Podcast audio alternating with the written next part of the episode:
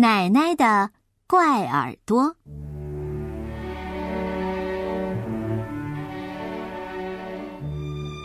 在我住的大楼里有个会报时的钟，那就是闹。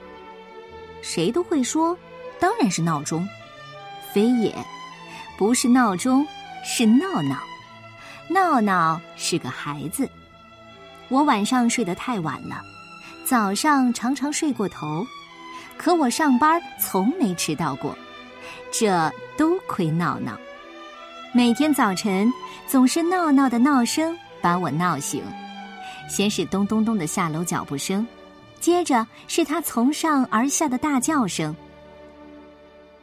都来不及了，你还要我吃那么烫的粥？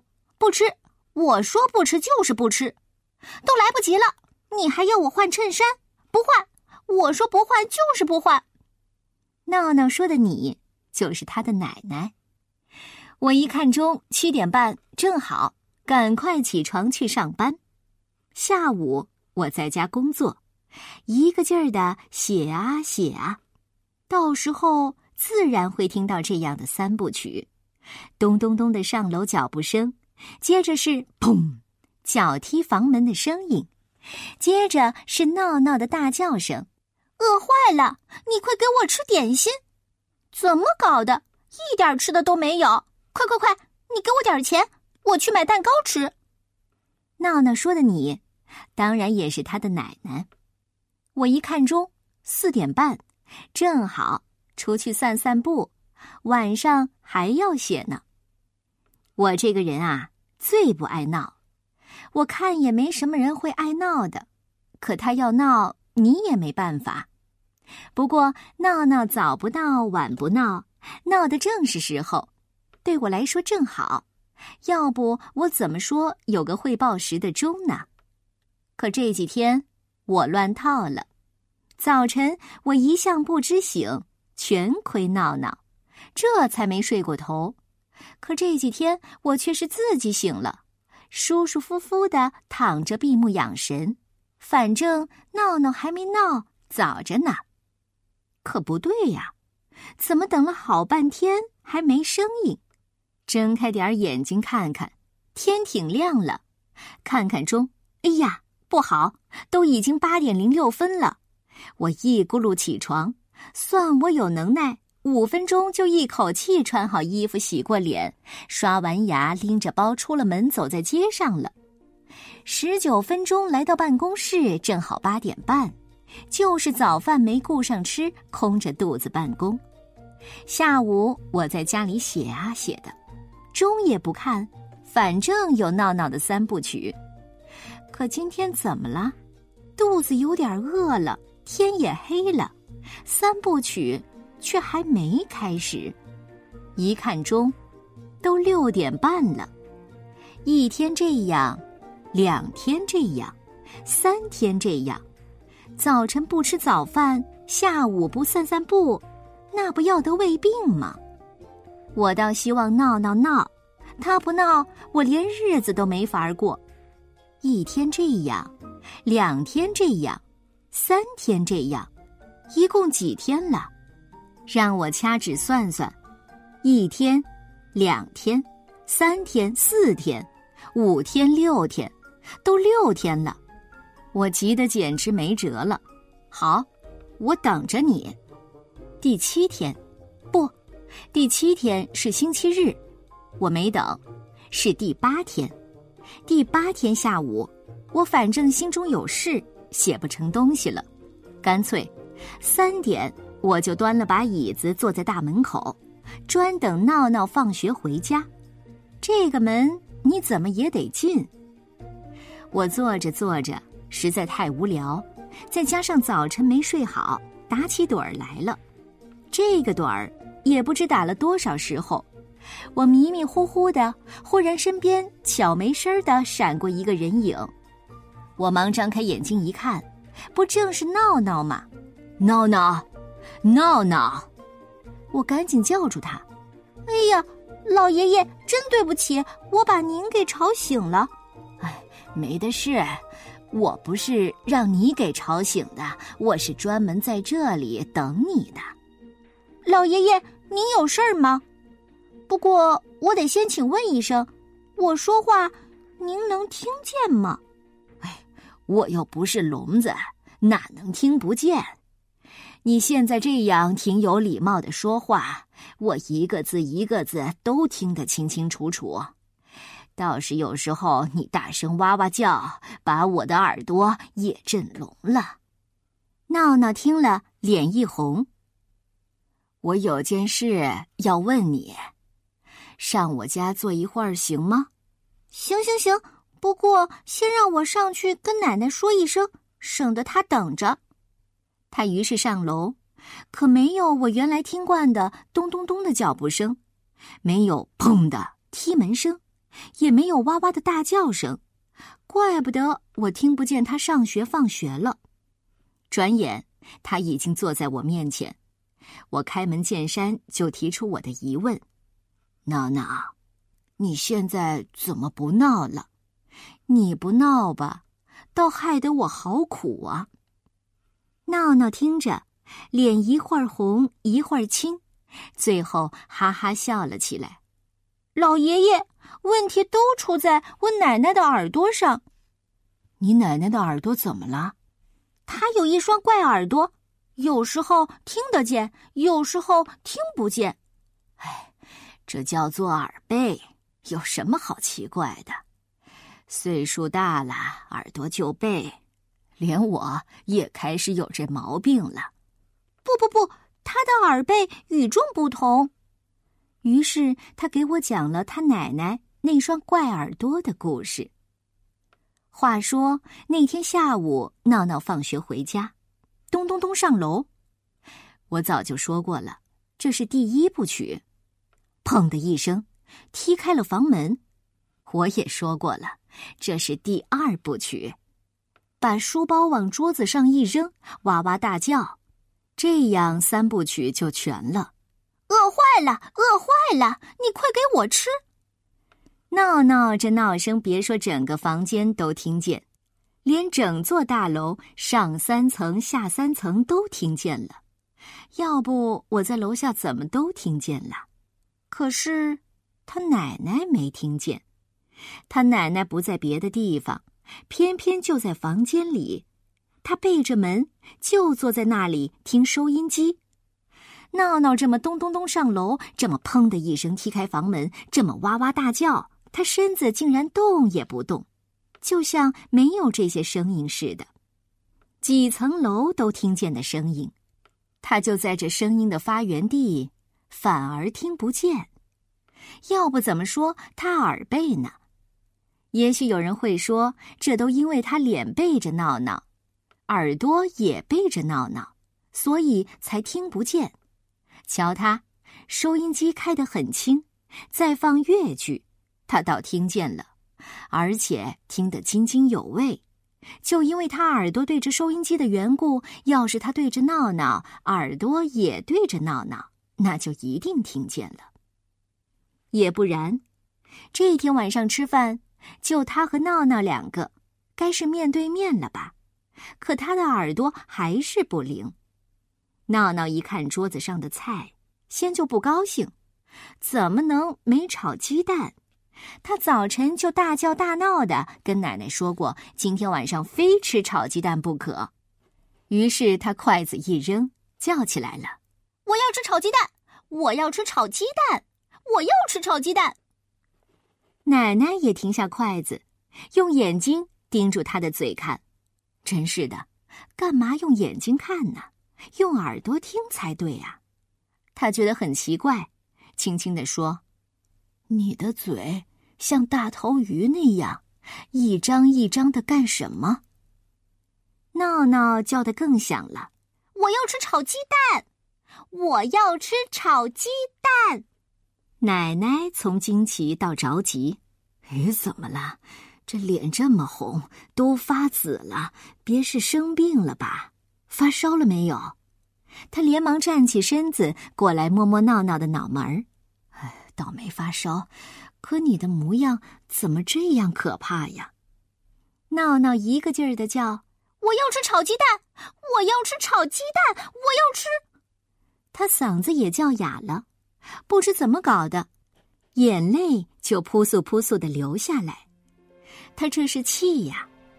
奶奶戴上老花镜，仔细的看闹闹，照说该听。看了半天，于是得出结论：我总算弄明白了，你这是牙疼，嘴一张一张，声音也叫不出，疼得眼泪都流下来。哎，真是的，牙疼不是病，疼死没人问。哎，让我来看看你哪颗牙有病。奶奶说着，就弯下腰，低下头来看闹闹张大的嘴。还一个劲儿的问哪颗牙疼，上面的还是下面的，左面的还是右面的？闹闹把嘴捂住，气得又哭又叫：“我的牙一点毛病也没有，真拿你没办法。”可奶奶硬把他的手拉开，用戴着老花镜的眼睛把他的大嘴瞧啊瞧。哎，有了有了，里面有一颗牙有毛病。呃，喏，上面呃左边那一颗，什么？上面左边那一颗？闹闹倒弄傻了，给奶奶一说，那边牙齿倒好像有点异样，难道牙齿真有毛病？嗯，哪一颗？啊，哪一颗？那一颗，那一刻。他照奶奶指点的去摸那颗牙。嘿，什么有毛病？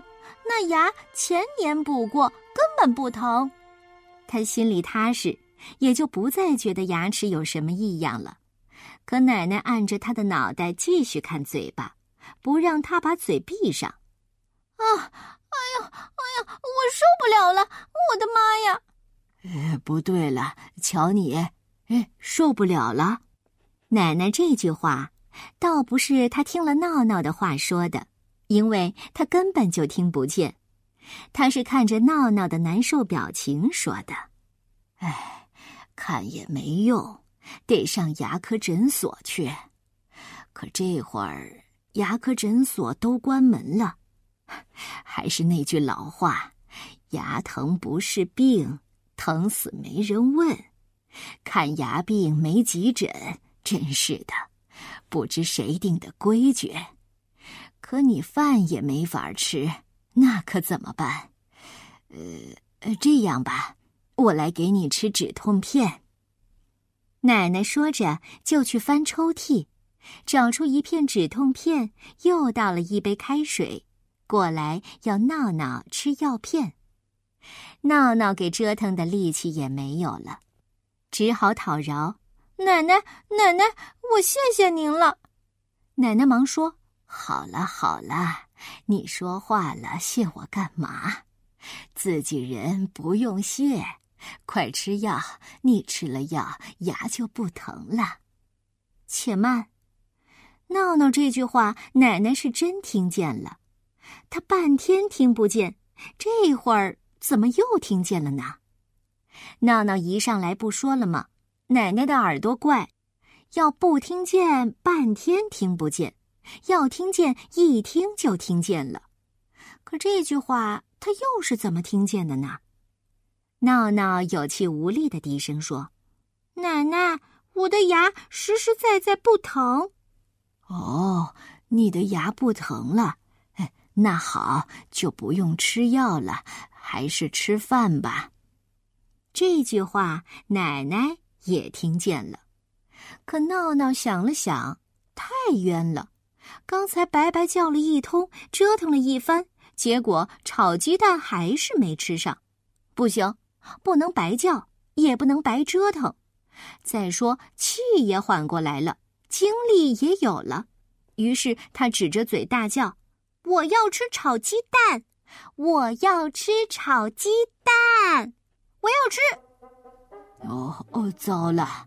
奶奶说：“你的牙又疼了。”疼的话儿也说不出来，光指着嘴巴告诉我牙疼。哎，不要紧，不要紧，快把止痛片吃下去，保你不疼。明儿一早上牙科诊所去看病。闹闹的话，奶奶又听不见了。闹闹这回再不肯让奶奶按住了，他刚才已经给折腾够了。他连忙打椅子上跳下来，向奶奶一个九十度鞠躬：“奶奶，谢谢您了，好不好？我再也受不了了。”奶奶一手拿药片，一手拿着杯子，停下了。好孩子，受不了了就快吃药。咦，闹闹这话，奶奶又听见了。呃，不不不，精疲力竭的闹闹轻轻地说：“我的牙一点儿也不疼。”那你干嘛张大嘴，指着他说不出话来呢？闹闹这话，奶奶也听见了。我怎么说不出话来？我叫的比扩音机还响，您就是听不见。我怎么会听不见？别说叫，你现在轻轻说话，我也听得清清楚楚的。哎，就这么怪，我哇哇叫，您听不见；我轻轻说话，您倒听见了。你到底怎么回事啊？我想，我想吃炒鸡蛋，奶奶，我想吃炒鸡蛋。哎呦，哎呦，瞧我这记性，鸡蛋我早炒好了，偏忘了给端出来。你早晨说要吃炒鸡蛋，我都给炒好了。你刚才干嘛不提醒我一声呢？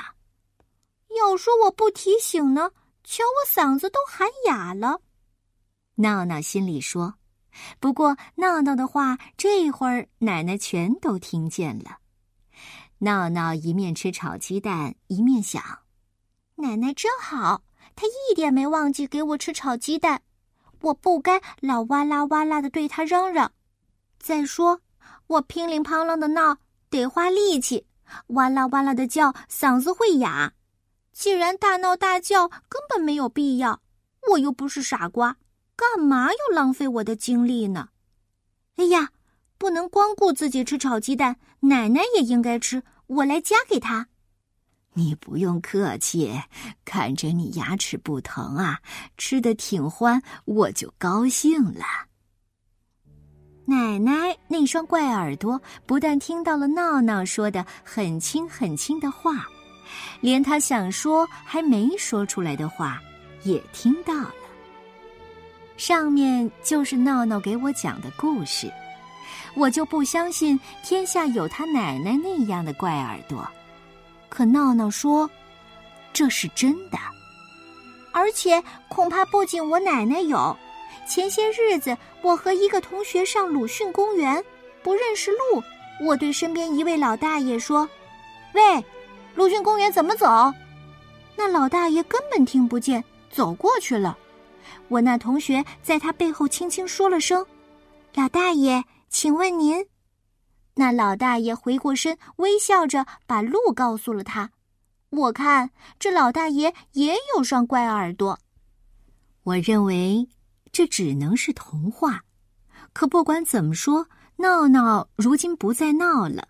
他不再闹啊，我就得重新安排我的生活喽。